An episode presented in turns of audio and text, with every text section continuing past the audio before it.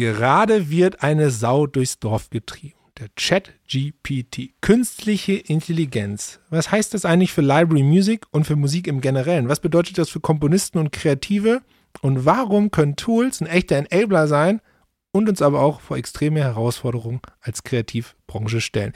Dazu im Gespräch heute Jakob Höflich von Signer, den wir euch eingeladen.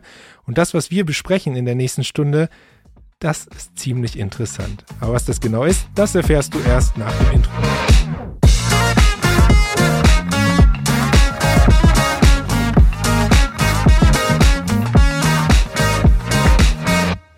Und damit ein herzliches Hallo an meinen heutigen Gast, Jakob Höflich, den ich höflich begrüßen möchte. Ah, den Spruch habe ich schon ne, die ganze Zeit trainiert. Ähm, Jakob, ich habe dich eingeladen, du bist CMO und äh, Co-Founder von Cyanide und ihr habt ein ziemlich cooles Tool, was gerade in der Musikindustrie in aller Munde ist, aber auch ganz gut zum aktuellen Trend künstliche Intelligenz passt. Hallo Jakob. Hallo Patrick, danke für die Einladung. Hey, grüß dich. Äh, Jakob, magst du äh, dich einfach mal kurz vorstellen, dass wir noch mal einen besseren, ähm, ja, dass wir wissen, wer du bist? Klar, sehr gerne. Ähm, ja, ich bin Jakob, ich sitze hier in Berlin, wo die Hälfte unserer Firma sitzt. Ähm, ich bin, wie du sagst, einer der Mitgründer und das CMO von Cyanide. Also ich bin bei uns quasi für die komplette Kommunikation zuständig, Marketing, Sales und eigentlich so die Schnittstelle im Unternehmen von, was braucht der Markt, was hat der Markt für Probleme, bis intern mit unseren Data Scientists und Entwicklern, okay, was können wir davon lösen und äh, wie fügt sich das in unsere Strategie ein? Und ähm, so mein Background ist, ich hatte eigentlich immer schon mit Kommunikation und Musik zu tun. Das waren beides immer so zwei Konstanten in meinem Leben. Ich habe hier in Berlin Wirtschaftskommunikation studiert, habe dann in vielen Agenturen gearbeitet, für so Kunden wie ach, so Sachen für die Bundesregierung gemacht, Procter Gamble, ähm, Cisco Systems, also sehr divers sozusagen. Name Dropping. Genau. Und ähm, habe aber tatsächlich auch mal im Radio gearbeitet in Australien bei Fort Triple Z, eine sehr coole, so ein Community Radio. Äh, da war ich 19 Jahre alt. Und da habe ich neben anderen Sachen auch deren physische Musikbibliothek digitalisiert und habe im Zuge dessen die Musik händisch verschlagwortet. Oh. Ne, um es jetzt mal so vorwegzugreifen, das ist natürlich eine der Sachen, die wir heute mit unserer KI automatisieren, die Musikverschlagwortung. Mhm. Und ich habe quasi am eigenen Leib erlebt, ähm, ja, wie schwierig das ist. Vor allen Dingen, wenn man das so zwei, drei Stunden macht, dann sagt man manchmal so, okay, das Genre und dann passt's. Ne? Da raucht dann der Kopf relativ schnell. Ne? Die einzelnen Wörter Total. verschwimmen ineinander und man weiß nicht mehr richtig, was eigentlich was ist und wo die äh, Abgrenzungen sind. Ja. Ähm, Jakob, ich muss es erzählen. Wir haben uns, wie wir uns kennengelernt haben. Also wir kennen uns jetzt schon ein bisschen länger. Du wirst dich nicht mehr daran erinnern, aber ich habe im April, ich habe es mir extra aufgeschrieben, im April 2020 habe ich eine E-Mail bekommen von einem sehr sympathischen Herrn, Jakob Höflich von Cyanide, der mir ihr neues Tool vorstellen wollte was ein Helferlein für eine Produktionsmusik-Library sein könnte, wie ich es immer noch bin oder war. Ja. Und das Lustige ist, wir haben dann telefoniert und äh, wir haben sofort festgestellt, dass wir einige Gemeinsamkeiten haben, dass wir beide gerne surfen. Wir haben ungefähr so den gleichen Background. Das mit dem Radio hast du mir, glaube ich, damals auch erzählt. Zumindest erinnere ich mich ein bisschen daran.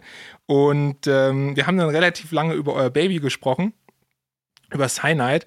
Und ich hatte das Glück, muss ich dazu sagen, dass ich ähm, da die letzten Jahre immer relativ nah dran sein durfte und viele, wie auch viele Insights gemeinsam geteilt haben. Und ähm, wo steht ihr jetzt gerade? Also nochmal, was macht Cyanide eigentlich?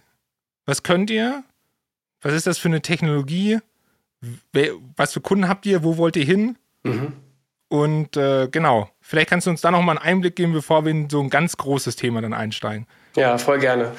Ähm, genau, also Cyanide gibt es seit circa drei, vier Jahren. Wir haben es 2019 auf den Markt gebracht, natürlich davor schon angefangen zu entwickeln.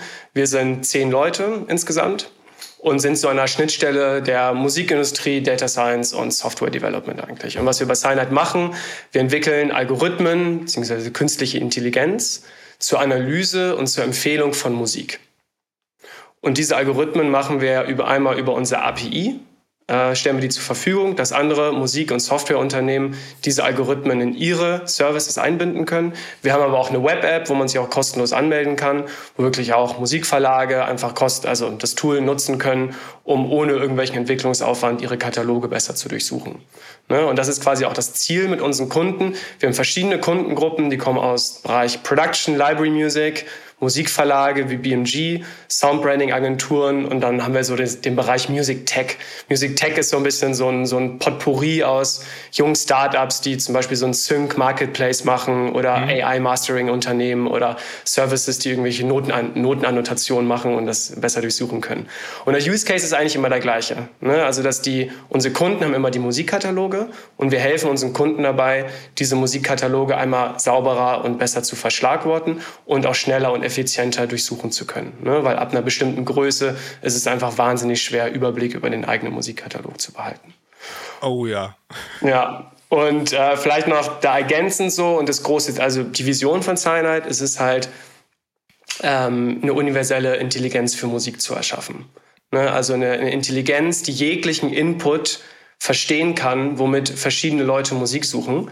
Ne, weil manche mhm. starten eine Musiksuche mit Schlagwörtern, manche mit Referenzsongs, ja. manche mit geschriebenem Text, manche wollen aber auch mit Bildern oder mit Videos suchen und vielleicht irgendwann auch mit Farben, Formen, Rezepten, Gerüchen, was weiß ich. Ne? Und unser Ziel ist es halt wirklich, diese ganzen verschiedenen Inputs, die halt dann auch deine Kunden halt auch benutzen würden, ja. zu verstehen und in passende Musikvorschläge zu übersetzen. Okay, die Vision ist natürlich krass, ne? Ja. da müssten wir dann eher am Ende des Gesprächs drauf eingehen, was so der maximale Impact sein könnte, den künstliche Intelligenz hat. Mhm. Äh, aber das Interessante ist ja folgendes, weil du ja gesagt hast, ihr habt unterschiedliche Kunden aus unterschiedlichen Bereichen ähm, und die stellen euch, nur um das nochmal ne, klar zu machen, sozusagen nur die Musikdatei zur Verfügung oder stellen die euch noch mehr zur Verfügung als die Musikdatei? Ja, gute Frage. Also einzig und allein die Musikdatei. Das ist nämlich das, das Coole an diesem KI-Tagging, ne, dass wir komplett aus der Audio-File erkennen können, was ist das für ein Genre, was ist da für Stimmung drin, welche Instrumente, was ist das für eine Tonart, BPM, was, wie bewegt sich der Song und so weiter und so fort. Also wir brauchen keine externen Metadaten, alles komplett aus der Audio-File. Und das ist vielleicht auch der Unterschied zu so Spotify. Ne? Spotify ja. hat halt wahnsinnig viele Listening Data mhm. ne, worauf sie ihre ähm, Empfehlungsalgorithmen basieren. Und unser Use Case ist ja eigentlich eher im B2B. Also bei uns geht es mehr darum, diesen einen perfekten Song für einen Film, eine Serie, einen Podcast oder ein Game zu finden ja. ähm, und dabei zu unterstützen. Genau. Okay, aber, aber, aber wie habt ihr angefangen? Also, das, also mhm. sagen wir mal, du kriegst 5000 Titel irgendwo her. Ja. Ne?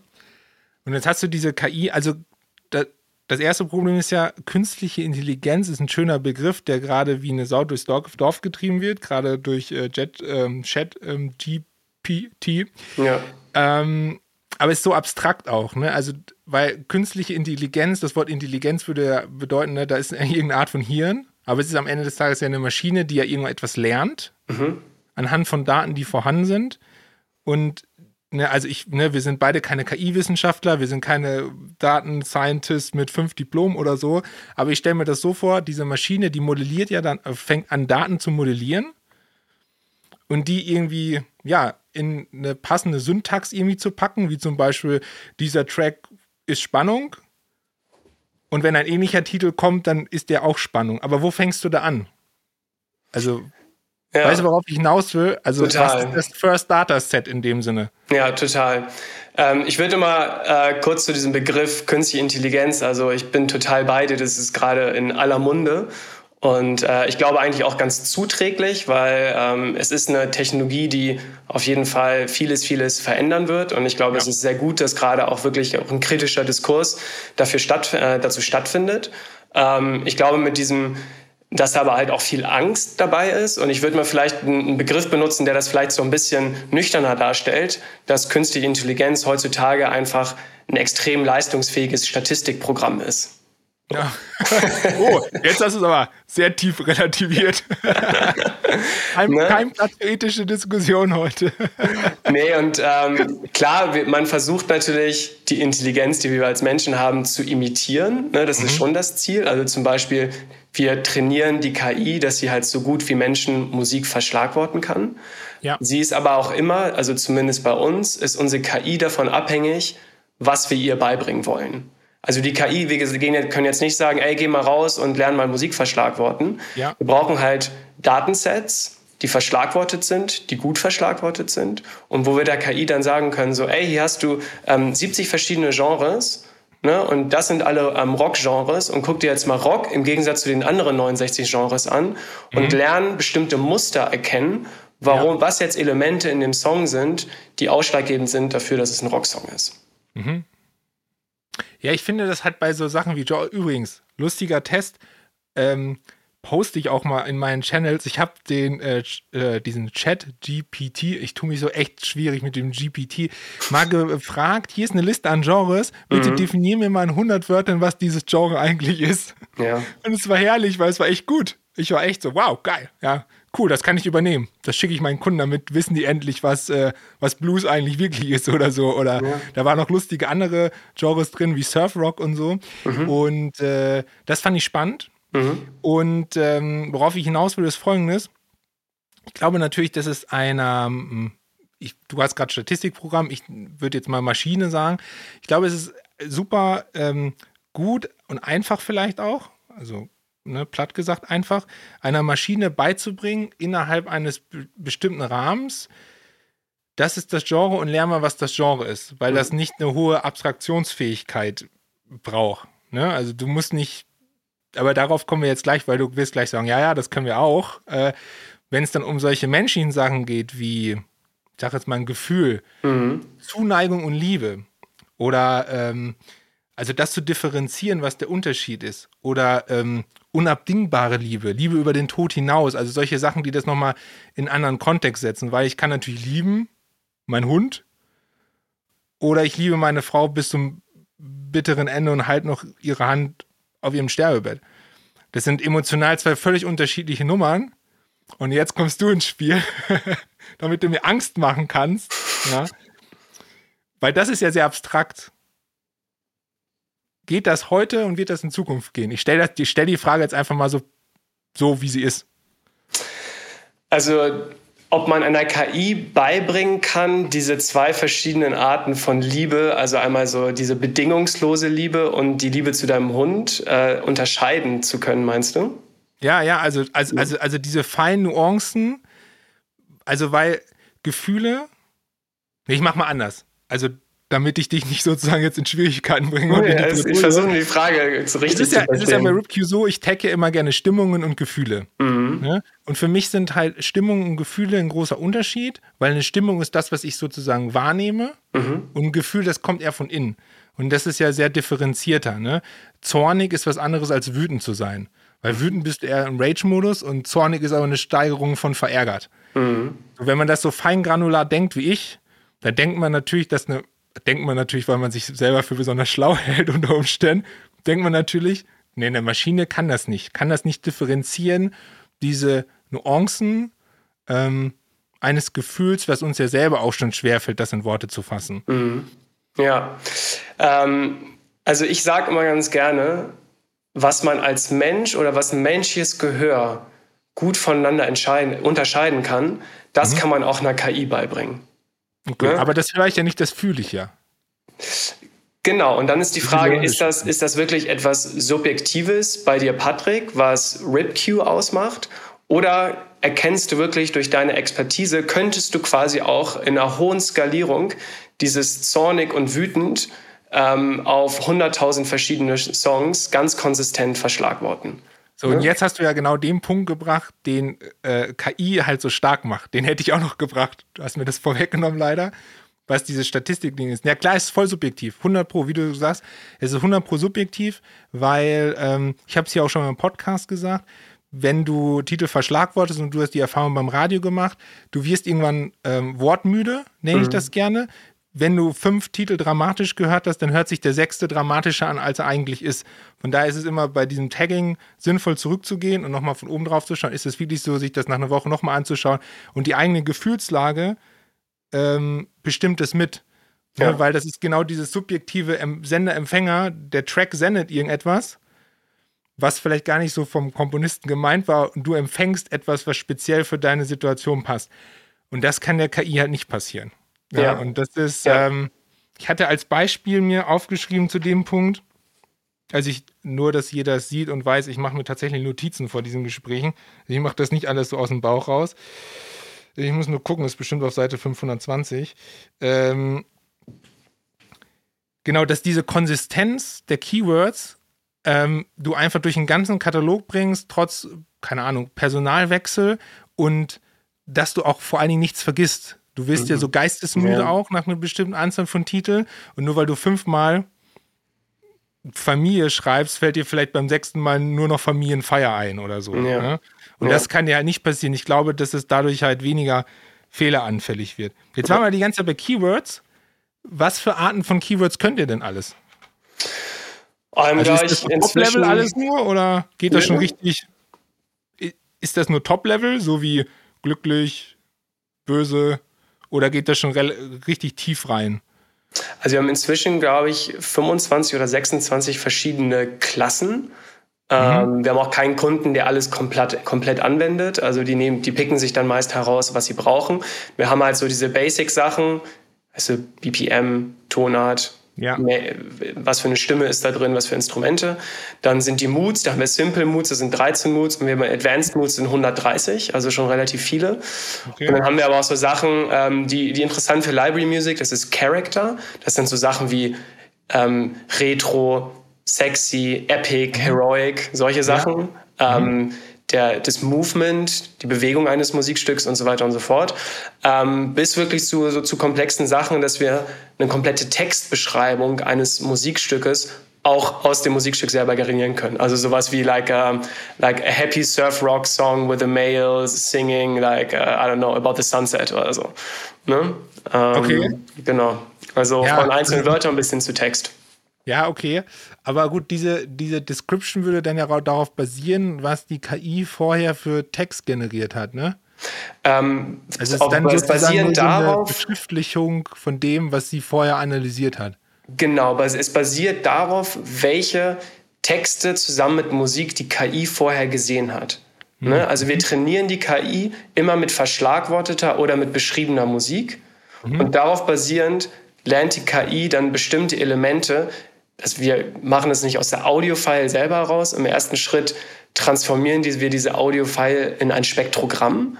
Das mhm. ist quasi eine 3D-Visualisierung eines Audiostückes. Ja. Und da benutzen wir Computer Vision, also das, was auch so für autonomes Fahren benutzen wird, und mhm. gucken, und dann guckt die Maschine quasi mit Computer Vision auf dieses Spektrogramm drauf. Ne? Das ist, kann sich so eine 3D-Landscape vorstellen. Ja. Und da hat sie dann gelernt, so, ah, okay, wenn das hier so hoch geht und da so runter geht, das ist meistens Rock. Ne?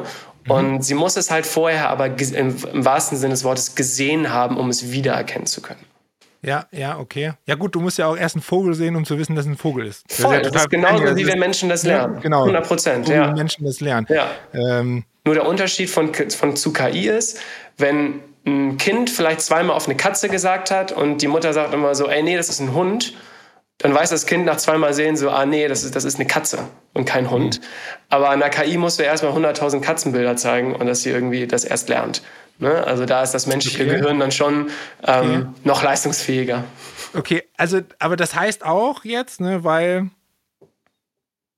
du hast ja jetzt gerade gesagt, ihr seid in der Lage, so eine Description zu schreiben. Mhm. Ihr seid in der Lage zu verschlagworten mit Moods, so wie wir es alles von Library kennen ist denn das Tool auch in der Lage, so ähm, ja, abstraktere Begriffe zu verschlagworten, wie ich jetzt gerade sagte, wie zum Beispiel, keine Ahnung, Familie, also Themen mhm. irgendwie. Oder äh, was haben wir noch? Was habe ich denn heute verschlagwortet? Haudegen hatte ich heute als Keyword. Das fand ich ganz geil. Ähm, also, das ist vielleicht jetzt ein bisschen zu spitz, aber ähm, hab, also macht ihr sowas auch schon, dass es so total abstrakt wird? Ja, wir haben uns mit dem ersten Produkt komplett in diese Richtung entwickelt. Wir haben halt von mhm. vielen Kunden gehört, dass, also von vielen Library, äh, Music Libraries halt auch, ja. dass deren Kunden nicht mit Schlagwörtern suchen, sondern dass sie in die Suchleiste einfach einen Text eintippen. Also einen ganzen Text. Bitte? Also einen ganzen Fließtext in dem Sinne. Fließtext, genau. Ja, okay. Oder halt irgendwelche Briefings halt einfach so Copy, Copy-Paste reinmachen.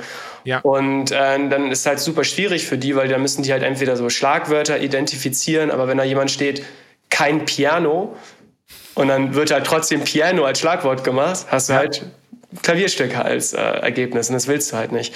Ja. Und ähm, auch basierend auf diesem ganzen GPT, auf der ganzen GPT-Entwicklung, auf diese Transformer-Modelle, was so eine neue Richtung der KI ist, haben wir eine Freitextsuche entwickelt. mhm. wo man wirklich, ähm, also bisher nur in englischer Sprache, ähm, wir veröffentlichen, veröffentlichen die am 25. Januar, das ist jetzt noch in der Zukunft, ich weiß nicht, ob der Podcast dann schon veröffentlicht ist. Schauen wir ähm, mal. äh, werden wir diese Technologie veröffentlichen. Ja. Auch schon erste Kunden, die benutzen. Und dann kannst du halt wirklich Fließtext eingeben, der von der KI verstanden wird und in passende Musikvorschläge übersetzt wird. Okay. Ja gut, dann äh, also also da macht ihr ja sozusagen auch ein Stück weit meinen Job obsolet, das ist ja ganz cool, aber die Musik habe ich ja noch, das ist ja schon mal Also, okay, also ich sage, wie es ist, es hört sich für mich erstmal ähm, erschreckend an. Mhm. Wir haben ja am Anfang gesagt, also ich, ich, ich denke, dass künstliche Intelligenz ähm, eine Entwicklung ist, die nicht aufzuhalten ist. Ich glaube auch, dass vieles von dem, was wir denken, was jetzt geht, noch lange braucht, bis es so ist, wie es ein Mensch machen würde. Aber das immer im Hinblick auf, ein Mensch braucht extrem lange und 100.000 Titel zu verschlagworten, nämlich mhm. höchstwahrscheinlich ein ganzes Leben. Mhm. Ich kann nur sagen, ich habe, glaube ich, bei 2.000 Titeln einmal den kompletten Review-Katalog neu äh, verschlagwortet. Und äh, das war bestimmt ein halbes Jahr Arbeit oder so. Ja. Und wenn du das natürlich auf Knopfdruck bekommst, ist es ein ganz anderes Spiel. Ähm, ich bin jetzt sozusagen ein bisschen, ich, ich, ich, ich überlege jetzt gerade für, für mich selber, just in dem Moment, live bei der Aufnahme, was für eine Kerbe ich reinschlage. Feel free. Ob ich jetzt, ob, ob ich jetzt sage, alles schön und gut, aber ihr könnt das trotzdem nicht so gut wie ich. Mhm. Oder ob ich akzeptiere, dass da eine Maschine ist, die das genauso gut kann wie ich, mhm. aber weniger Zeit dafür braucht. Ja. Ich habe aber ein gutes Beispiel, pass auf. Ähm, sagen wir mal, ich würde jetzt ein Tool, ist ja egal, ob sein, also ne, nochmal hier ganz wichtig, die Jungs von Signet machen einen mega Job, das Tool ist richtig gut, ich habe das schon selber ähm, benutzt und habe das schon gesehen, was das kann, alles cool und wir sind so früh in der Entwicklung, dass es nicht immer 100% mit den eigenen Vorstellungen übereinspringt, ist ja logisch, ne? das ist ja ein Entwicklungsprozess, so eine Maschine muss ja weiter lernen, aber die Jungs sind wirklich mit am weitesten, was zurzeit in dem Bereich geht. Okay, das ist nur ganz wichtig. Aber folgendes, pass auf. Ich nehme jetzt einen Katalog, hau diese ganzen Sachen rein und nehme das jetzt zurück. Und das habe ich dir im Vorgespräch schon gesagt. Da passiert ja jetzt was Folgendes. Du nimmst diese Daten und du siehst, ah, da sind so zwei, drei Sachen dabei, die fehlen mir. Mhm. Jetzt versetzt du dich hin, schaust dir von mir aus die Keywords an, die auch alle super mit der ähm, Verschlagwortung, mit äh, Familie von mir aus und so. Und jetzt musst du ja selber erstmal als menschliches Gehirn checken, was hat die Maschine gemacht was willst du selber noch hinzufügen unter Umständen? Und das wird dich sehr viel Anstrengung kosten, dass du das überhaupt tust und identifizierst und dazu die passenden Wörter findest. Und das machst du, ich schwöre dir, das machst du bei 20 Titeln und danach sagst du, ah, scheißegal, ich nehme es komplett so, wie es ist. 100 Pro. Ich bin mir sicher, dass der Mensch in solchen Sachen so faul ist, dass er selber nicht mehr, also ich, ne, wir sind jetzt gerade bei Library Music, nicht bei anderen KI-Themen oder so, mhm. dass du dann selber nicht mehr anfängst, diese Daten mit dem eigenen Kopf und mit der eigenen Intelligenz, mit der eigenen Abstraktionskraft und vor allen Dingen auch wichtig, mit eigenen Vergleichen, ne, mit, mit, mit, mit diesem subjektiven Gefühl, ja, ein Track kann liebevoll sein und leidenschaftlich, aber kann auch eifersüchtig sein unter Umständen. Mhm. Ne? Also das mhm. ist, liegt ja manchmal nah beieinander. Und dass du den Schritt dann nicht mehr machst und das einfach so akzeptierst. Und jetzt kommt das, worauf ich eigentlich hinaus will, ist, und da ist jetzt natürlich die Gefahr, mache ich euch aber keinen Vorwurf raus und keinem anderen auch, wenn das auf einer Maschine basiert, dann basiert das auf dem gleichen Datensatz für alle Anbieter von Musik im Library Music Kosmos. Mhm. Es entsteht eine Homogenität der Daten und der Verschlagwortung, was bestimmt cool ist für viele Kunden, weil du dann ja immer die gleichen Wörter suchen kannst oder dich darauf verlassen kannst, dass immer aber eins ist nicht mehr da, nämlich dass du einen eigenen Style hast, dass du einen eigenen Wiedererkennungswert hast, äh, dass deine Marke sich ein Stück weit über bestimmte Sachen ähm, definiert. Ja? ja. Ich sag immer, bei mir kannst du auch Buffy the Vampire Slayer suchen und du wirst höchstwahrscheinlich was finden. Das wird deine KI nicht können. So, bin ich mir sicher. Mann, Mist jetzt und so. Ja, wir haben noch keinen Buffy-Classifier. also Anspielung auf die Popkultur oder keine Ahnung, was Sachen, die so, ne, auch bei den Descriptions, ähm, wofür ich mich immer selber feiere, sozusagen, so, ja, cool, mhm. da ist eine coole Anspielung drin, ich bin mal gespannt, wer das jetzt checkt und so weiter ja. und so fort. Dass diese Differenzierung dann nicht mehr da ist und du dann das Problem hast, dass Musik auf der Datenbasis zumindest auch wieder, ja, ich würde jetzt mal sagen, zu so einer Art Massenprodukt wird, weil du hast ja, ja keine ähm, große Differenzierung halt mehr dann ja. in den Anbietern. Ja. Ähm, aber das liegt, das liegt nicht an der KI, das liegt an der Faulheit des Menschen. Das ist wichtig. Also wir schaffen uns in dem Moment höchstwahrscheinlich selber ab dann, weil wir sagen, ach komm, die extra Meile gehe ich nicht. Da äh, rufe ich nochmal lieber Werner vom, vom MDR an und erzähle ihm, was ich hier gerade für ein lustiges neues Album habe. Ja. Also ich würde vielleicht erstmal direkt sagen, KI macht auch Fehler. Ne? Es ist immer noch nicht so, das sagen wir, wir sind auch ganz transparent und wir würden uns auch niemals das anmaßen zu sagen, dass unsere KI 100% fehlerfrei taggt. Die KI macht auch Fehler. Und manchmal ist es auch so, hey, ist doch ganz klar, dass es eine Männerstimme ist, aber die taggt dann eine Frauenstimme so.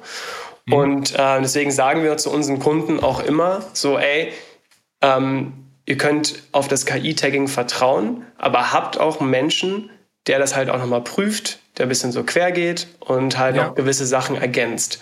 Aber zum Beispiel, wir haben jetzt letztens 1,7 Millionen Songs in zwei Tagen verschlagwortet. Das, das, also das schaffst du einfach nicht als Mensch. Nee, schaffst du nicht. Aber auch wenn du meinetwegen, du hast 5000 Songs und musst für alle 5000 Songs Descriptions schreiben. Ja. Ne? Wenn du halt bei jedem Song von Null anfängst, musst du erstmal hören und dann hast du ein weißes Blatt Papier und musst halt diese Description anfangen. Und wenn du halt diese 5000 Descriptions von Cyanide hast, wo manche auch nicht gut sind, ne? das, das kommt vor. Du hast aber für die meisten hast du halt so eine Basis, die du dann vielleicht noch mit so Sachen wie Buffy oder irgendwelchen vielleicht auch so regionalen Anspielungen, ja. ne? die halt in einer die man in einem Massenprodukt gar nicht machen kann, wo du sagst, ey, in München hier irgendwie, keine Ahnung, ähm, diese, diese Welle, die ihr da habt, passt gut zu dieser Welle, diese stehende Surfwelle. Ja. Ähm, und da sehe ich halt einfach, dass KI und Mensch da halt zusammenspielen. Und man mhm. da auch nicht blind vertrauen sollte, sondern auf jeden Fall darauf achten sollte, dass man seine eigene Sprache und seinen eigenen Style da bewährt. Ja, aber das Ding ist halt, das machst du ja bei 1,2 Millionen Titeln nicht. Also wenn du 1,2 Millionen Titeln vertagst, dann machst du mal so ein bisschen quer und so, aber du verlässt dich, glaube ich, in dem, was ja logisch ist. Ne? Früher mhm. haben wir uns auf die Daten von Partnern verlassen, dass die das schön gemacht haben oder so. Ähm, du lässt halt jetzt ein Tool drüber laufen und gehst davon aus, dass das äh, Sucherlebnis oder Findeerlebnis gut ist, weil da, dabei geht es ja um Daten, ne? dass Leute passende Musik finden, ähm, dass es nicht mehr kontrolliert ist, was aber auch nicht schlimm ist, wenn tatsächlich alle einen Fließtext eingeben, wer weiß. Mhm. Ja, also. Aber ich frage mich ähm, halt so, was, also, was würdest du mit der Zeit machen, die dir dann zur Verfügung steht, wenn du dich halt viel weniger um das Tagging kümmern musst? Ja, da sprichst du höchstwahrscheinlich voll mit dem Falschen. Also ich bin der festen Überzeugung seit zehn Jahren, dass Tagging mit das absolute Key-Element in diesem mhm. Ding ist halt. Ähm, ja. Und ich ähm, verstehe, warum andere Leute das eine Maschine geben würden, weil es gibt, es, es gibt ja wirklich sinnvolle Ein Einsatzszenarien. Ne? Also keine Ahnung, du übernimmst einen Katalog mit 15.000 Titeln, ja. da kannst du nicht anfangen zu verschlagworten. Das, da, da wirst du kirre. Also vor allen Dingen auch nicht, wenn ich das jetzt in mein eigenes System überlege, verrückt, weil es auch so ein Fremdprodukt ist, da hast, das hast du ja in der Produktion nicht angefasst und hast keinen richtigen Bezug dazu. Mhm. Oder wenn du große Backkataloge hast, die du irgendwie äh, übernimmst, da macht das total Sinn. Mhm. Die Frage ist tatsächlich, was würde ich mit der Mehrzeit anfangen? Tja, könnt ihr jetzt da sagen, mehr surfen. ja, jetzt aber zum Beispiel an, ähm, müsst wahrscheinlich mehr Kunden anrufen oder, oder mehr, mehr, mehr trommeln. Aber das heißt ja auch, dass das Suchergebnis oder das Findeerlebnis oder wie man es auch immer nennen will, halt gut sein muss, um das zu befriedigen. Aber dann kann ich ja einfach von der KI auch Musik schreiben lassen, parallel dazu. Das, das kannst du auch machen. Das ist, äh, da schneiden wir ein sehr spannendes nächstes Thema an. Ich wollte das nicht als Übergang nehmen. Okay, aber pass auf. Geile utopische Vorstellung jetzt, ja, damit mhm. wir uns, also damit ich mich selber jetzt mal obsolet mache mhm. und ein Stück weit dann vielleicht auch meine Komponisten, die Kreativen, die halt die äh, Alben produzieren.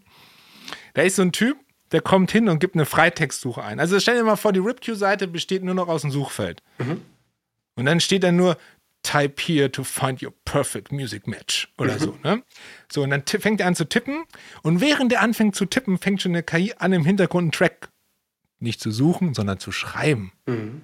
Auf dem, was er denn eigentlich für ein Bedürfnis hat. Ja? Ja. Und jetzt bringe ich das noch ein Stückchen weiter, um auch die, sozusagen meine Kunden, die Editoren und Redakteure ein bisschen überflüssig zu machen. Jetzt lädt ihr einfach nur noch ein Video hoch und sagt, mach mal passende Mucke drunter. äh, die noch nicht mal aus dem Stock ist, sondern die die KI unter Umständen schreibt. Auf Schnitt schreibt, sogar in dem Fall. Ja. Wie weit, Jakob? Wie lange habe ich noch? Ja.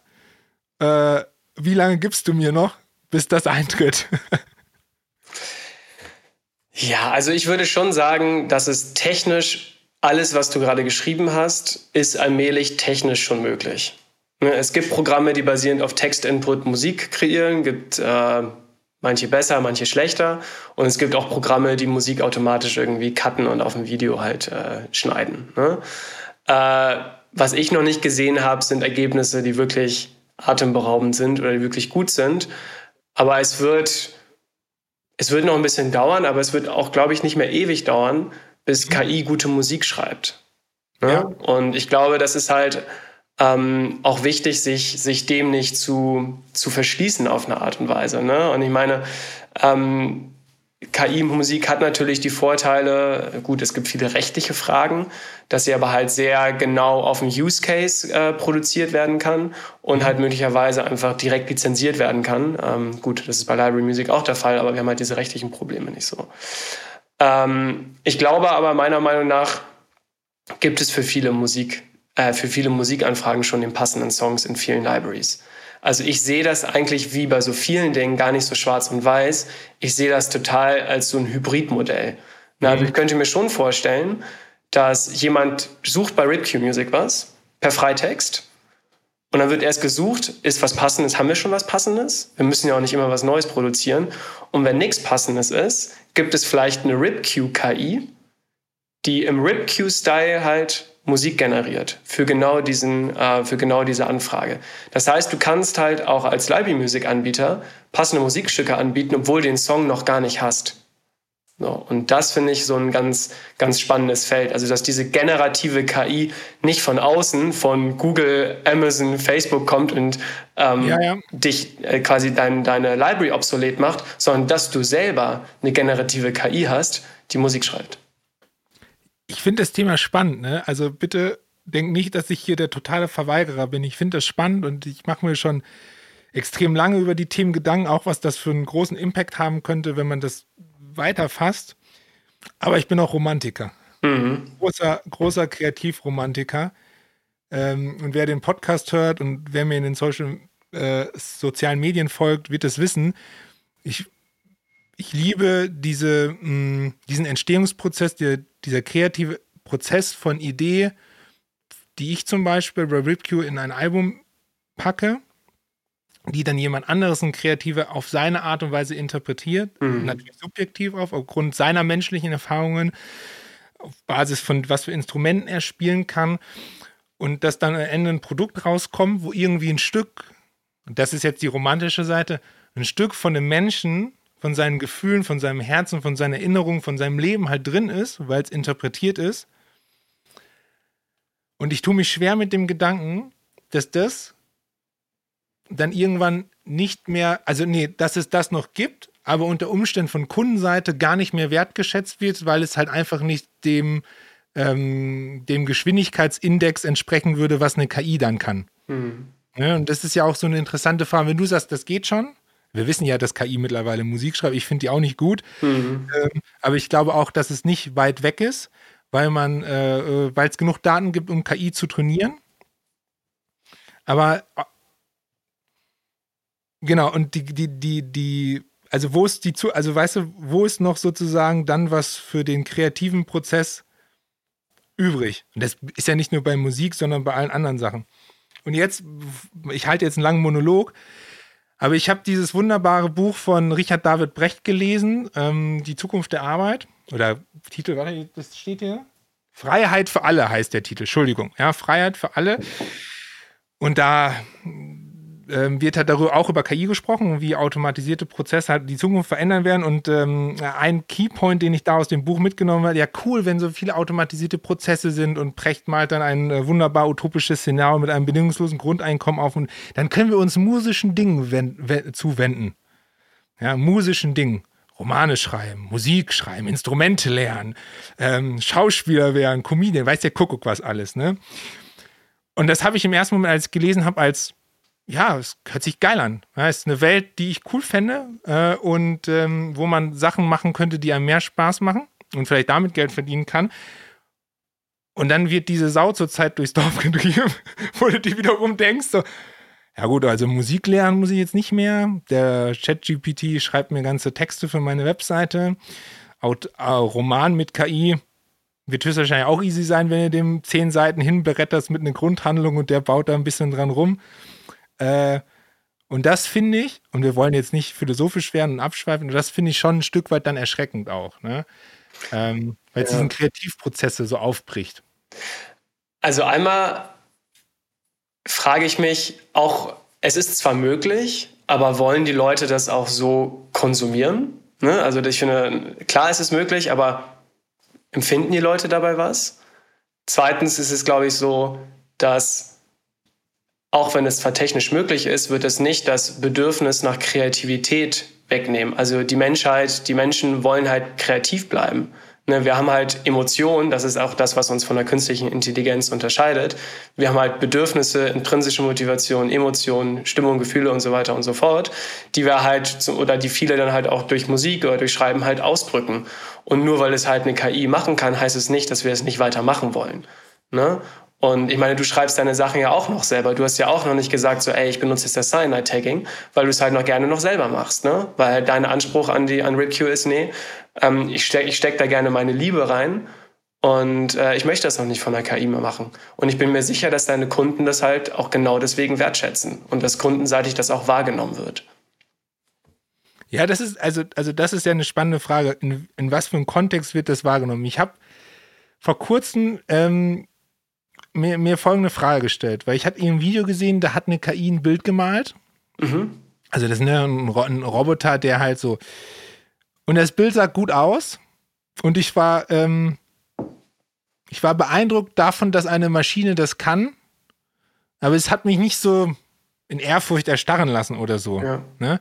Und ich habe dann dieses Beispiel gehabt in meinem Kopf wenn du jetzt einen Künstler hast, der irgendwas, und deshalb Ab Abstraktion, ne, das ist ja so ein Wort, auf dem ich immer gerne rumreiße, und was Neues macht, was es bisher noch nicht gab, wo es halt eben keine Datensätze für gibt, dann, ähm, dann lässt mich das ja erschaudern, weil ich von meiner eigen, eigenen ähm, Nichtfähigkeit sozusagen und der Fähigkeit des anderen Menschen so beeindruckt bin, dass ich denke, wow, krass, ey dass das ein Mensch überhaupt kann. Dass eine Maschine was kann, das beeindruckt mich null irgendwie. Mhm. Also ja, doch so auf, von, von, von, von dieser krass, dass man das so programmieren kann, dass etwas selbstständig lernt, ohne dass man wieder ein oder nur so wie so ein Kind an der Hand nehmen kann und so. Aber wenn, wenn ein anderes Individuum etwas macht, dann ist, ist das mehr Ehrfurcht irgendwie damit verbunden, ja. gefühlt. Ja. Und ich glaube, da sprichst du genauso den, den Punkt an, warum menschlich komponierte Musik, ach, bin ich mir also tausendprozentig sicher, einfach auch weiterhin bestehen wird. Stell dir mal vor, eine, eine Stranger Things Serie ohne Kate Bush oder so. Ne? Also da, da, da, man will halt irgendwie Musik dahinter haben, wo halt auch Menschen hinter sind. Ne? Und dann gibt es vielleicht Use Cases, keine Ahnung, wo beim Bäcker irgendeine Musik läuft oder im Fahrstuhl irgendeine Musik läuft, so, ey, vielleicht passt es da total gut, dass da KI-generierte Musik ist. Oder im Flugzeug, wo man irgendwie beruhigt werden soll. Dann können sich einfach Leute um komplexere Musikkompositionen kümmern. Ne? Aber ich sehe da halt viel, viel Ergänzungspotenzial. Also, ich, ich schlage jetzt in deine Kerbe rein. Ich glaube, wenn ich mir den Markt jetzt anschaue, jetzt auf nochmal auf Library-Musik bezogen, gar nicht, ne, bei, bei kommerzieller Musik, da hast du einen Künstler, den wollen die Menschen höchstwahrscheinlich noch anfassen, ne, und so weiter und so fort. Das ist, glaube ich, mhm. noch ein ganz weiter Weg dann. Ich glaube, dass die größte Gefahr darin besteht, überall da, wo du jetzt schon sehr massige Kataloge hast, die ähm, sehr stark auf ein niedrigschwelliges Segment irgendwie abzielen, wo die Budgets vielleicht nicht da sind und ähm, wo es einfach auch um Geschwindigkeit geht. Also wenn ich jetzt einen klassischen Score nehme oder so, da wird das nicht der Fall sein. Da wird auch immer noch ein Komponist im Schnittraum sitzen, bin ich mir sicher, weil diese menschliche Interaktion, die willst du einfach haben, auch als Regisseur, da äh, Komponisten zu sagen, ja, schau mal hier, da habe ich mir das gedacht und kannst du das nicht umsetzen oder so. Ähm, und das heißt aber auch wiederum, und das ist übrigens ein Takeaway für die Komponisten, die gerade zuhören, das heißt auch wiederum, mehr Mut zur Lücke, mehr Wagen, es muss alles hochwertiger werden, Plätscher, Plätscher, einfach schnell gemacht, 500 Titel im Jahr, das wirst du knicken können, weil das wird KI machen. Definitiv. Ich glaube, man muss sich viel mehr darüber Gedanken machen, was man schreibt, für wen man schreibt und sich viel, viel tiefer reinarbeiten, als das die letzten 20 Jahre der Fall war. Und ich glaube, dass dann auch nur gute, gute Musik, die nicht nur gut musikalisch ist, sondern auch gut auf dem Thema ist oder so, mhm. dann auch einen Platz findet auf dieser menschlichen also von Menschen gemacht und nicht von KI gemacht, sage ich jetzt mal. Also ich habe eine Frage an dich. Also wir arbeiten ja. jetzt nicht direkt mit den Composern zusammen, sondern mit Libraries wie deiner. Ja. Ähm, sind Composer manchmal genervt davon, wenn sie eine bestimmte niedrige Schwelle erreicht haben und dann irgendwas komponieren müssen, wo sie dann sagen so, boah, ey, das ist so simpel, das ist wirklich so in Anführungszeichen schlechte Musik. Äh, eigentlich eigentlich habe ich da gar keinen Bock drauf, aber ich muss es halt jetzt machen. Ja, bestimmt. Ja. Bestimmt. Ich glaube auch, dass äh, viele, also man muss das ja so sehen, der Markt ist ja gesättigt mit Leuten, die Musik machen, die damit Geld verdienen wollen, sozusagen. Und dementsprechend, weil die Einstiegshürden ja auch einfach in den letzten Jahren extrem niedrig geworden sind mit digitaler Produktion und so weiter. Ähm, ich glaube schon, dass du genervt bist als Komponist, vor allen Dingen dann, wenn jemand sagt, ich habe ein Budget von 100 Euro, mhm. machen wir mal einen Titel. Mhm. Also, ey, für 100 Euro, was ist das denn? Also, das ist ja so, selbst wenn du da nur ein paar Beats programmierst oder so, ähm, glaube ich, dass du deine eigene Arbeit mehr ähm, geschätzt haben wollen würdest. Ich bin noch nicht hundertprozentig sicher, auf welchen Punkt du hinaus willst mit der Frage. nee, also. Aber ich glaube schon, dass die mega genervt sind. Ich glaube aber auch, dass viele das machen und okay, okay Geld verdienen, aber halt nicht ähm, äh, ähm, High-End sind nicht Top-End sind. Ja. Ich glaube, dass halt viele ähm, Komponisten, egal aus welchem Bereich, äh, aber auch vor allen Dingen die, die niedrigschwellig eingestiegen sind oder so, ähm, dass das, glaube ich, die größte Konkurrenz dann durch KI tatsächlich mhm. ist. Ja. ja. Jetzt kann man natürlich darüber diskutieren, ich hab, es gibt ja auch Tools, wo man sich inspirieren lassen kann. Ne? Das ist ja das, was gerne bei den ähm, äh, Musikkreations-KIs sozusagen jetzt gerade immer, ne? Das ist ja das Wording, das Marketing-Wording. Das ist ja unsere Welt sozusagen. Ähm, zu sagen, das ist eine Inspirationsgrundlage. Also du lässt ein Teil programmieren oder lässt ein Teil automatisieren von der KI und ergänzt dazu etwas. Ja, ja. Um das dann eigen zu machen. Äh, aber auch hier wieder Faulheit. Ne? Also das ist natürlich die größte Gefahr, sehe ich da auch wieder, dann wirst du faul, dich nicht mehr mit den Themen zu beschäftigen. Und wenn du selber als Mensch nicht mehr, nicht mehr lernst, wirst du ja nicht besser. Ne? Aber warum lernst du nicht mehr, wenn du dir gewisse Prozesse automatisieren lässt und dich dann vielleicht auf gewisse halt viel mehr fokussierst als bevor? Ja, ich glaube, dass du dann nicht mehr lernst, wenn du dir immer sozusagen die äh, Bassdrum programmieren lässt, automatisiert wirst du keine Bassdrum mehr selber programmieren. Mhm. Oder du wirst dich nicht mit unterschiedlichen Synths auseinandersetzen oder so. Ja. Ähm, also dieses, dieser eigene Input, den du halt gibst in die Produktion, der wird, glaube ich, dann sehr, sehr speziell auf das, was du richtig gut kannst. Ne? Wenn du krasser Trompetenspieler bist von mir aus, dann machst du nur noch deine Trompete drauf und gut ist. Ich sage ja nicht, dass das schlecht ist. Ich sage einfach nur, dass das ja das ist, was man heute machen kann. Und du hast ja auch schon die rechtlichen Probleme ähm, genannt. Was mache ich als Library damit, wenn 60 Prozent aus der Maschine kommt und die Verwertungsgesellschaften haben dafür nun mal kein, ähm, zurzeit kein Modell, dass ich sagen kann, ja übrigens 60 Prozent kommt aus dem Computer, den ich aber bezahlt habe. Und wenn es eine KI wäre, die RipQ gehören würde, dann wäre ich trotzdem der Urheber, weil die KI mir gehört. Ja. Aber was passiert dann? Wer ist Urheber? Soll ich da RipQ KI reinschreiben? Kriege ich dafür weniger? Kriege ich dafür gleich? Also weißt du, das sind ja so interessante Punkte, mhm. die dadurch entstehen. Ähm, wird die vielleicht dann anders also, also wird die speziell besteuert? Gibt es dann so eine Kreativ-KI-Besteuerung auf meiner KI, die ich anbiete, weil die ja, ja Sachen kreiert? Ja, weiß ich ja nicht, keine Ahnung. Aber ein ja. schönes äh, Thema für den nächsten Podcast. Ja, nee, oh, um Himmels Willen. Wer ist denn zurzeit hier der ähm, äh, Bundesfinanzminister, ah, der ehemalige ist jetzt Bundeskanzler, den könnte ich eigentlich mal reinholen. Äh, ich glaube, der äh, Herr Scholz, der könnte vielleicht ein, zwei Sachen erzählen dazu. Mhm. Bestimmt. Nee, ich weiß nicht. Also ähm, ich, ich finde es super spannend, ähm, weil ich glaube, dass Tools wie ihr es seid, ihr seid ja, also ich sehe Cyanide immer so als Enabler. Ne? Ja. Also Dinge, die ähm, nervig sind, zu vereinfachen. Ich nenne das ja immer gerne hier die Schimpansenarbeit, ne? Monkey Work, alles, was ich als Monkey Work irgendwie ähm, automatisieren kann über eine künstliche Intelligenz, ist natürlich geil. Weil das natürlich mir mehr Zeit gibt, mich auf die wichtigen Themen zu ähm, konzentrieren.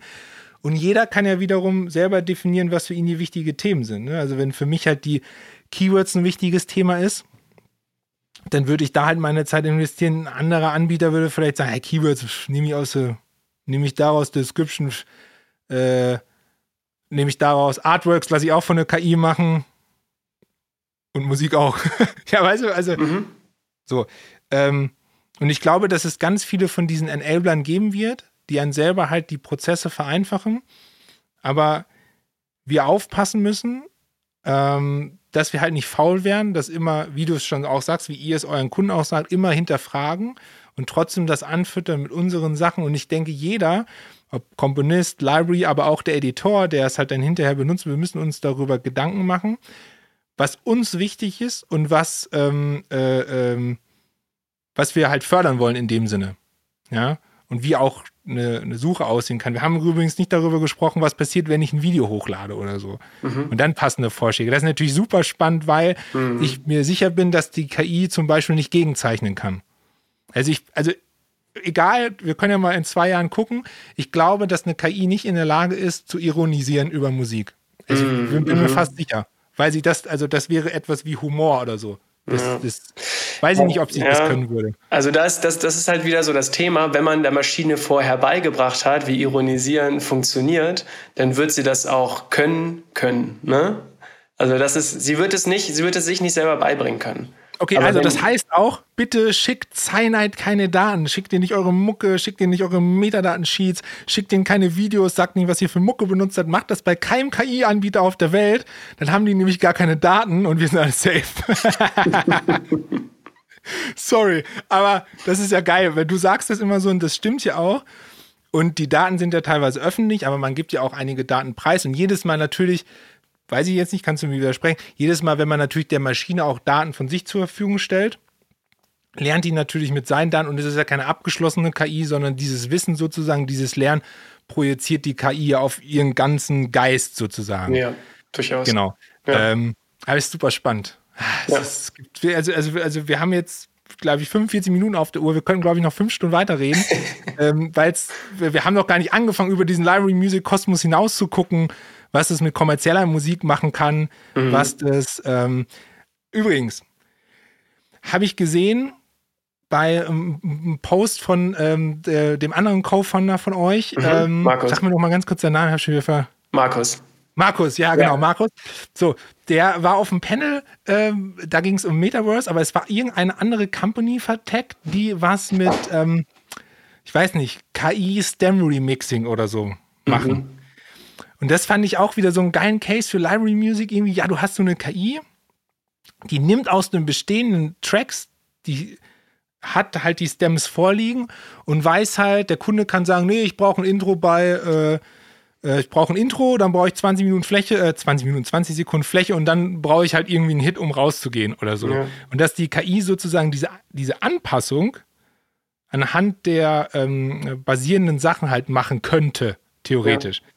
Weil das ist natürlich, das ist natürlich mega, weil du dann natürlich mit dem Bestandsmaterial, du fängst gar nicht an zu komponieren, sondern du kannst dann mehr mit dem Bestandsmaterial machen. Absolut. Ne? Oder ja. ähm, wie hier ähm, meine Komponisten immer fluchen, wenn ich sage, ja, mach mal hier eine 60er, eine 30er, ein Stinger, ein Bumper, eine Underscore noch, die ganzen Versionierungen und so. Das ist, glaube ich, auch so ein Use Case, wo KI dann in Zukunft das machen wird. Weil es ja. einfach eine Arbeitserleichterung ist. Es ist für Komponisten eine Monkey Work in dem Fall. Äh, und ähm, genau. Ja. Voll. Also das ist, das ist so ein spannendes Feld und ich glaube, dass da viele Music Libraries das halt auch wirklich auf in Englisch würde man sagen, embracen. Ähm, ja. können, dürfen, sollten, vielleicht auch diese ganzen Neuerungen, weil, weil die werden kommen. Und ich glaube, dass jetzt auch, dass auch schon eine Library wie du, du hast ganz viele sozusagen Zutaten, um halt auch wirklich die das, das Musiksucherlebnis für deinen Nutzer halt noch viel flexibler zu gestalten. Weil im Endeffekt haben, haben, hast du und, und wir, wir haben ja das gleiche Ziel. Wir wollen, dass die Leute schneller den passenden Song finden, der dann bei ihnen oder in der Kampagne, wo sie den einsetzen, etwas in den Menschen bewegt. So, deswegen lieben wir Musik, weil es halt irgendwie in uns reingeht. Ja, ähm, und je, je breiter wir diese Musiksuche aufstellen können, ich glaube, desto happier sind wir alle. Das hast du jetzt, das hast du jetzt in den Raum gestellt. Ja, also bin, Nein, voll, bin ich, ja, bin ich fest davon überzeugt. Nee, total, ja. ja. Also ich glaube auch, dass die, ähm, je, je, besser die Ergebnisse sind, umso, um, umso, umso weniger Zeit muss natürlich auch der Musiknutzer investieren, die richtige Musik zu finden. Weil ja. es muss man ja auch sagen, es ist ja auch eine ähm, Zeit einfach, die da flöten geht, sozusagen, wenn man sich durch irgendwelche Archive durchholen muss, wo die Suchergebnisse nicht passen. Und ähm, da ist das natürlich schon richtig cool, wo man sich dann auch wieder wiederum vielleicht auf andere wesentliche Sachen konzentrieren kann, die Geschichte vielleicht besser zu erzählen oder ähm, ja. nochmal einen Feinschliff zu machen, sich nochmal über Dramaturgie Gedanken zu machen oder keine Ahnung. Ja, total. Äh, oder einfach auch mehr Zeit mit der Familie zu verbringen. Ähm, Familie ist ein guter, guter Übergang. Ich will nämlich zum Ende kommen und jetzt habe ich aber noch einen guten. Also ich habe ja zwei Kids, das weißt du ja. Mhm. Die sind ähm, datenschutzmäßig unter 10 und unter 5. Ja, ich sage nicht das genaue Alter. Wenn die so alt sind wie ich, also 30 Jahre in der Zukunft. was denkst du? Wie, also was ist, was ist sozusagen das utopische Szenario, was wir aufmalen könnten, wie in 30 Jahren Library Music aussehen könnte? Gibt es das überhaupt noch? Äh, und äh, keine Ahnung. Wie sieht es generell aus? So drei, vier Sätze. Wir müssen gar nicht so tief reingehen. Tja, Patrick, da fragst du mal. Mm. Also ich glaube schon, dass man die Gefahr der KI-generierten Musik als Music Library Owner auf jeden Fall ernst nehmen sollte.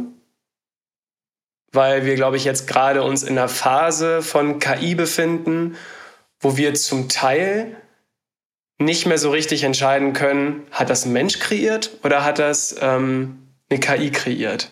So ein bisschen so eine Katze, die in den Spiegel guckt. Ja. Die irgendwie denkt, sie ist eine andere Katze. Oder, ne? Oder. Und.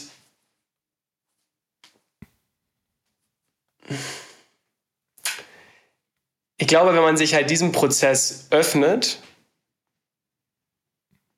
dann kann man sich als Music Library auch damit weiterentwickeln. Ich glaube, wir haben in der Vergangenheit gesehen, was passieren kann, wenn man vielleicht auch etwas zu konservativ denkt. Ne? Also zum Beispiel die ganzen großen Innovationen in der Musikindustrie, damals MP3s und iTunes, also MP3s, ja. iTunes, Spotify, kamen alle von Tech-Unternehmen außerhalb der Musikindustrie und ja. haben dann im Endeffekt halt auch ihre Terms diktiert ne? und dann halt auch ein bisschen die Musikindustrie ziemlich verändert.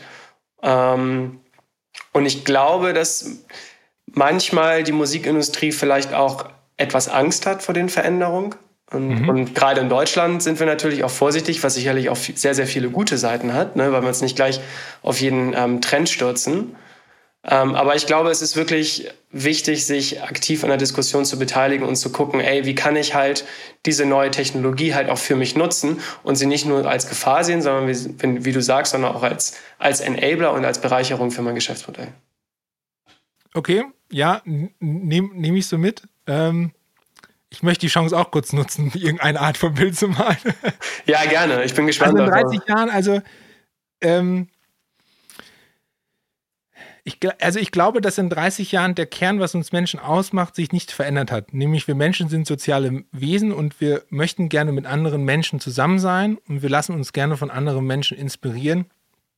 Und äh, andere Menschen können uns mit ihren Geschichten immer noch auf eine Reise mitnehmen. Und ich glaube auch, das ist etwas, was Mensch immer tun wird. Ähm, Ob es das Library Music Business in 30 Jahren noch so geben wird, wie es jetzt ist, weiß ich nicht. Mhm. Es gibt viele Szenarien. Ich kann mir auch ein Szenario vorstellen, wo es so eine große Meta-Plattform gibt, wo alle auf einmal sind, weil alles so gleich geworden ist. Oder so, ne? Dass man gar nicht mehr eigene Webseiten hat oder keine. Also alles Zukunftsmusik. Ähm, ich glaube, in der kommerziellen Musik halte ich solche Szenarien wirklich für möglich, dass alte Künstler wieder von den Toten auferstehen werden. Ich bin mir felsen, ich bin felsenfest davon überzeugt, dass wir technologisch irgendwann so weit sind, dass es neue Michael Jackson Songs geben werden, werden die wir nicht unterscheiden können, ob das aus der Epoche ist oder aus der jetzigen. Mhm. Also das wird verschwimmen. Und ich glaube, dass meine Kids dann dieses Künstler, Mensch, Anfassen irgendwie anders interpretieren werden, weil Kunst irgendwie anders geworden ist, weil es universeller wird, auch weil du es anders erlebst. Und ich glaube, dass ähm, solche Szenarien wie mit diesem, da gibt es doch diesen TV-Spot von Messi, wo der auf einmal so unterschiedliche Sprachen spricht und so. Ähm, ich glaube, dass das halt voll Realität sein wird. Also, also wenn ich mir solche Bereiche angucke, sorry, dass ich das sagen muss, so, so wie Synchronsprecher oder so, ich glaube, das ist super hart, weil ähm, ich, ich glaube, das wirst du gar nicht mehr, du wirst gar nicht mehr wissen, was für eine Sprache der eigentlich spricht, weil du einfach mit Computer jede Sprache sprechen kannst. Also mhm. selber höchstwahrscheinlich auch, aber auch dann im Bild. Ähm, und das macht es aber so mega spannend meine, wer, hat, wer hätte gedacht vor 30 Jahren, dass wir über sowas wie künstliche Intelligenz überhaupt so tief reden und die so viel kann? Ja. Ja, und, und gleichzeitig ist sie halt auch noch beschränkt. Ne? Ja, also, ja. Also gerade alle Sachen, die du gerade gesagt hast, da geht es ja einfach um Emotionen, da geht es um, wir sind ja auch, wir sind auch ein Herdentier, ne? es geht um, um Gemeinschaft, um persönliche Bindung zu anderen Menschen. Das, das, das ist halt unsere Aufgabe. Ne? Da kann uns KI vielleicht auch helfen, Menschen kennenzulernen, die vielleicht zu uns gut passen und so weiter und so fort. Aber den letzten Schritt müssen wir halt selber machen. Ja, also, also, also ich bin ja auch hundertprozentig sicher, dass dieses Lagerfeuer-Thema, das wird nicht, ähm, ähm, das wird nicht weggehen. Ja. Wir, die Menschen sind geprägt von Geschichten und ja. wollen die auch. Also ich kann mir zum Beispiel nicht vorstellen, dass es irgendwann mal einen Computer-KI generierten TV-Beitrag gibt, wenn es TV dann noch geben wird, keine Ahnung, ist ja auch nur ein Gerät. Ähm, äh, und ähm, das hätte dann irgendwie was nicht, weil wir halt Geschichten erzählen wollen. Und ich glaube auch, dass Menschen Geschichten von Menschen eher akzeptieren als eine Geschichte vom Computer, also nicht Computer, Entschuldigung, von einer künstlichen Intelligenz.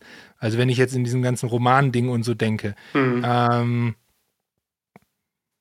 ja, es ist spannend. Ich, wir ja. müssen jetzt aufhören, Jakob. Wir sind jetzt noch tausend Gedanken in den Kopf geschossen, aber oh wir machen jetzt, vielleicht noch zum, vielleicht noch zum Schluss mit dieser Vision. Vielleicht zum Schluss, weil du es eben noch gesagt hast, wie deine ähm, mit den Michael Jackson Songs. Also es gibt halt bereits jetzt so viel wahnsinnig gute Musik auf der Welt.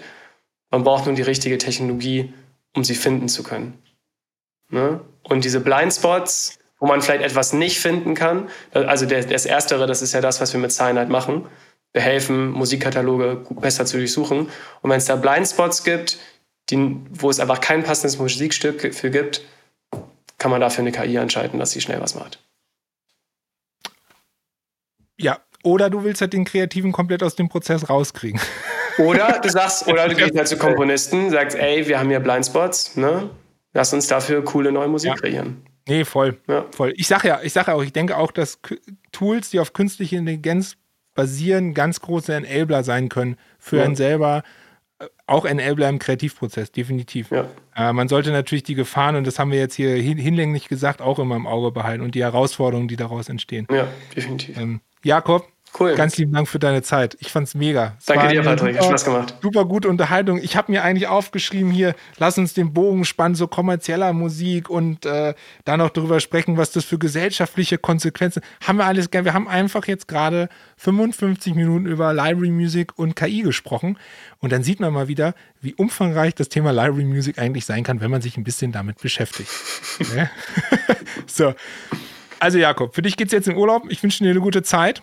Dankeschön. Ganz lieben Dank für deine Zeit, dass du uns auch so viele Einblicke gegeben hast zu Cyanide und was ihr alles könnt äh, und wo ihr hin wollt. Das ist nämlich super spannend. Also, wenn ihr die Jungs äh, beobachten wollt, Cyanide ist der Name. Ihr findet den Link zu der Website natürlich in den Show Notes dieser Folge und äh, folgt mir auf LinkedIn, folgt dem Jakob auf LinkedIn oder auf Insta oder TikTok oder wo der Jakob überall ist. Ich weiß nicht. Ich bin ja überall. Tatsächlich nur LinkedIn. okay, also folgt dem Jakob bei LinkedIn, weil dann kriegt ihr immer die neuesten News was Thailand gerade Neues macht und äh, ja, was für Themen die gerade beackern. Das ist nämlich super spannend und äh, die geben auch immer wieder einen Input darüber, ähm, wo sie gerade stehen, entwicklungsmäßig. Und es gibt schöne Beispiele, weil das mit den Descriptions zum Beispiel, das wusste ich schon vorher, denn das hatte euer Data Scientist nämlich mal über LinkedIn gepostet. Also super spannend. Folgt dem auf jeden Fall. Jakob, jetzt aber ab in den Urlaub. Alles klar, Patrick. Mach's gut. Danke. Ciao.